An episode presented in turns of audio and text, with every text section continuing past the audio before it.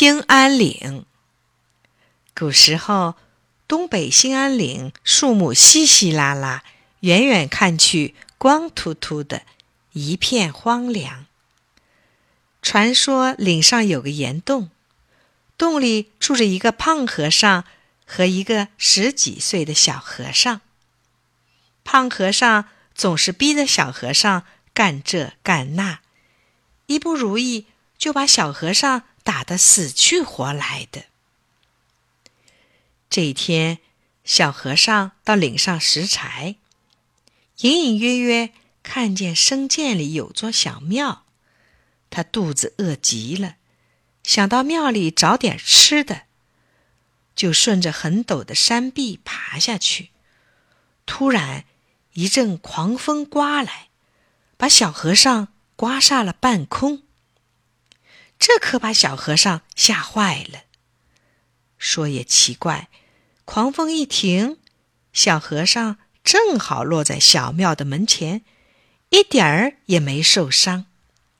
小和尚走进庙里，看见石桌上放着个石碗，碗里盛着一把炒米，他抓起来就吃，可吃来吃去，炒米还是那么多。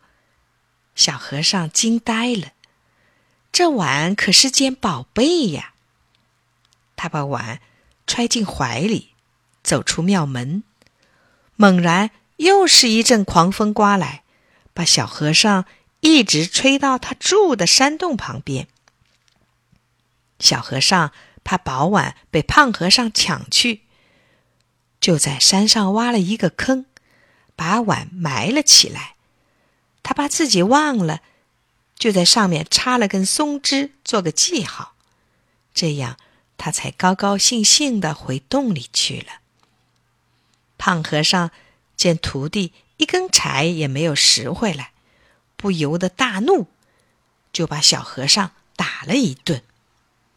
第二天早晨，小和尚睁眼一看，呀，满山满岭。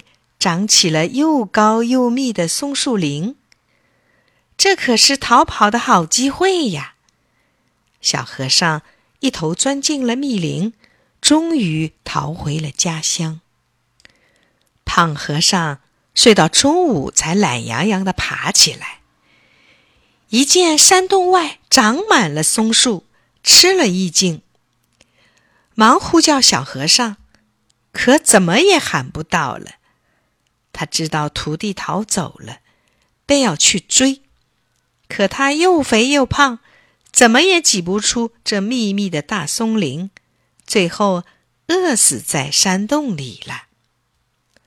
从此，兴安岭上长满了青松翠柏，成了采不尽、伐不完的林海。